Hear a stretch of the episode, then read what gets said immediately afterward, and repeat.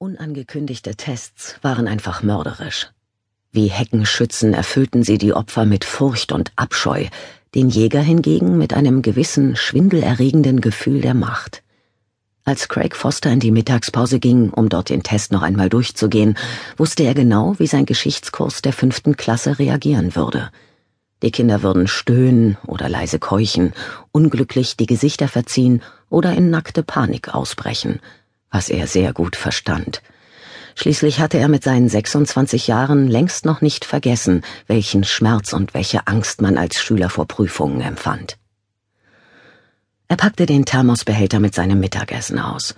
Er war ein Gewohnheitsmensch und wusste, seine Frau hätte ihm ein Geflügelsandwich, einen Apfel, ein paar Sojafritten sowie seine geliebte heiße Schokolade eingepackt. War es nicht fantastisch, verheiratet zu sein? Er hatte sie noch nie darum gebeten, ihm ein Lunchpaket zu machen oder dafür zu sorgen, dass er immer frisch gewaschene und ordentlich paarweise zusammengelegte Socken in der rechten Hälfte der obersten Schublade seiner Kommode fand. Sie sagte einfach, sie täte das gern für ihn. Die sieben Monate seit ihrer Trauung waren die schönsten seines Lebens gewesen. Dabei hatte er es vorher auch nicht gerade schlecht gehabt. Er hatte eine Arbeit, die er liebte und auch ausgezeichnet machte, dachte er mit einem Anflug von Stolz. Er und Lisette hatten ein mehr als anständiges Apartment, von dem aus er in wenigen Minuten zu Fuß zur Schule kam. Seine Schüler und Schülerinnen waren aufgeweckt und interessant, und was das Allerbeste war, er war bei ihnen ausnehmend beliebt. Natürlich würden sie wegen des Tests ein wenig murren und vielleicht auch schwitzen, doch sie kämen ganz bestimmt damit zurecht. Bevor er sich an die Arbeit machte, schickte er noch eine kurze Mail an seine Braut. Hey Lissy, was hältst du davon, wenn ich heute Abend auf dem Heimweg einen großen Salat und die Suppe hole, die du so gern isst? Ich vermisse dich und liebe jeden süßen Zentimeter von dir. Du weißt schon wer. Er musste grinsen, als er daran dachte, wie sie lächeln würde, wenn sie diese Nachricht läse, wandte sich dann aber wieder seiner Arbeit zu und blickte auf den Bildschirm, als er sich die erste Tasse heißer Schokolade in den Becher schenkte und in das mit dünnen Sojascheiben, die sich als Geflügelbrust ausgaben, gefüllte Sandwich biss. Es gab so viel zu lehren und so viel zu lernen, die Geschichte dieses Landes war dramatisch, vielfältig und reich an Tragödien, Komödien, Romantik, Heldentum, Feigheit und Verrat. All das wollte er seinen Schülern nahebringen, wollte ihnen zeigen, wie die Welt, in der sie lebten, sich zu dem entwickelt hatte, was sie jetzt in den ersten Monaten des Jahres 2060 war. Er aß, löschte ein paar Fragen, fügte andere ein und trank einen großen Schluck seiner geliebten heißen Schokolade, während lautlos blütenweißer Schnee vor dem Fenster seines Klassenzimmers auf die Erde fiel. Während seine eigene kurze Geschichte ihrem Ende von Minute zu Minute näher kam. Sie bekam noch immer Zustände, wenn sie in eine Schule kam, was für einen zähen, taffen Kopf ziemlich blamabel war. Trotzdem war es so. Lieutenant Eve Dallas, eindeutig die beste und bekannteste Ermittlerin in Mordsachen von ganz New York, wäre lieber auf der Suche nach einem psychotischen Junkie of Zeus durch eine verlassene Fabrikhalle gestapft, als durch die jungfräulichen Flure der eindeutig der oberen Mittelklasse verschriebenen Sarah Child Akademie. Trotz der in freundlichen Primärfarben gestrichenen Fußböden und Wände und der blank geputzten Fenster kam Eve das Gebäude wie die reinste Folterkammer vor. In den meisten Räumen, deren Türen offen standen, waren außer Tischen, Stühlen, Bildschirmen und Tafeln nichts zu sehen. Eve blickte auf Rektorin Arnett Mosby eine leicht gedrungene, beinahe statuenhafte Frau von vielleicht 50 Jahren, mit dank ihres gemischtrassigen Erbes rauchig blauen Augen und karamellfarbener Haut. Ihr schimmernd schwarzes Haar fiel in dichten Korkenzieherlöckchen um ihr etwas strenges Gesicht. Sie trug einen langen schwarzen Rock unter einer kurzen roten Jacke, und die Absätze ihrer vernünftigen Schuhe klackerten vernehmlich auf dem Boden, als sie neben Eve den Flur im ersten Stock hinunterlief.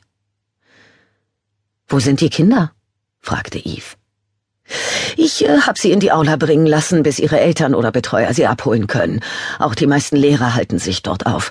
Ich hielt es für das Beste und vor allem für ein Zeichen des Respekts, den Nachmittagsunterricht ausfallen zu lassen.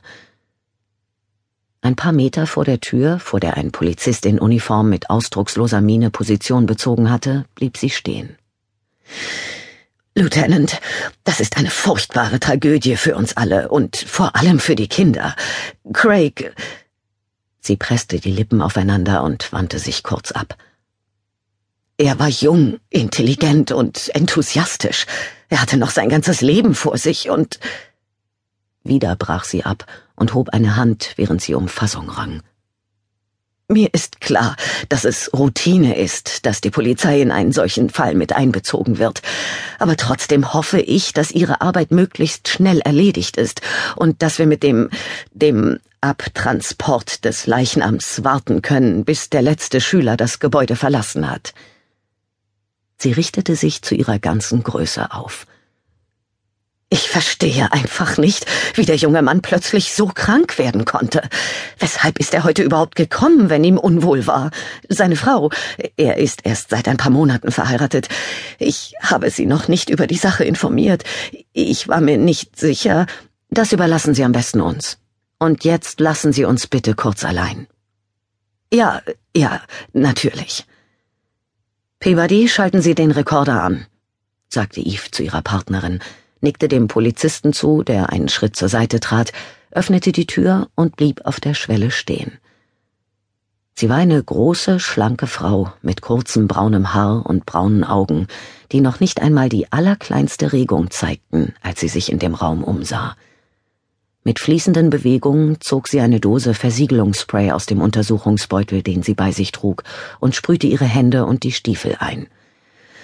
In fast einem Dutzend Jahren bei der Polizei hatte sie bereits erheblich Schlimmeres gesehen als den toten Geschichtslehrer, der in seinem eigenen Erbrochenen und seinen eigenen Ausscheidungen bäuchlings auf dem Boden lag. Eve gab Ort und Zeit in den Rekorder ein. Die alarmierten Sanitäter waren um 14.16 Uhr da und haben das als Craig Foster identifizierte Opfer um 14.19 Uhr für tot erklärt. Zum Glück haben die Sannis den Leichnam nicht bewegt, bemerkte Peabody. Armer Hund. Weshalb hat er sein Mittagessen hier an seinem Schreibtisch zu sich genommen? An einem Ort wie diesem gibt's doch sicher eine Cafeteria für die Angestellten oder so. Eve stand noch immer auf der Türschwelle und legte ihren Kopf ein wenig schräg. Auf dem Boden liegen eine große Thermosflasche und ein umgeworfener Stuhl. Sieht mehr nach einem Anfall aus als nach einem Kampf. Peabody schob sich mit leicht quietschenden Airboots an der Wand des Raums entlang, rüttelte an den Fenstern, kommentierte Abgeschlossen, beugte sich ein wenig vor und sah sich den Schreibtisch und den Toten von der anderen Seite an. Auch wenn ihr Körper, so wie der von Arnett Mosley, leicht gedrungen war, wäre sie doch niemals statuenhaft. Sie hatte ihre dunklen Haare etwas wachsen lassen und die Spitzen, was Eve nie verstehen würde, kess nach außen geföhnt. Er hat während des Essens gearbeitet, bemerkte sie. Hat wahrscheinlich entweder die nächste Stunde vorbereitet oder Arbeiten korrigiert. Vielleicht hat er ja auf irgendwas, was er gegessen hat, allergisch reagiert. Auf jeden Fall. Eve trat vor den Leichnam und hockte sich vor ihn hin. Sie würde noch seine Fingerabdrücke abnehmen, den genauen Todeszeitpunkt bestimmen und all das andere Zeug. Erst einmal sah sie sich den Toten aber einfach an. Das Weiß von seinen Augen wurde von geplatzten Äderchen durchzogen, die wie Spinnenbeine aussahen. Schaum und Reste von Erbrochenem klebten an seinem halboffenen Mund. Er hat versucht, zur Tür zu kriechen, als ihm schlecht geworden ist, murmelte sie. Identifizieren Sie ihn und überprüfen Sie den Todeszeitpunkt, Peabody. Eve stand wieder auf, machte einen vorsichtigen Bogen um die Pfützen, die der Ärmste auf dem Boden hinterlassen hatte, hob den schwarzen Thermosbecher auf und schnupperte daran. Glauben Sie, jemand hat den armen Kerl vergiftet? fragte Peabody. Ich rieche heiße Schokolade und noch etwas anderes. Eve tütete den Becher ein. Die Farbe des Erbrochenen, die Hinweise auf einen Krampf und große Schmerzen, ja, ich denke an Gift. Aber genau wissen wir es natürlich erst nach der Obduktion. Wir brauchen die Erlaubnis seiner nächsten Angehörigen, seine Krankenakte einzusehen. Arbeiten Sie weiter hier. Ich werde nochmal mit Mosley sprechen und knöpfe mir danach die Zeugen vor. Annette Mosley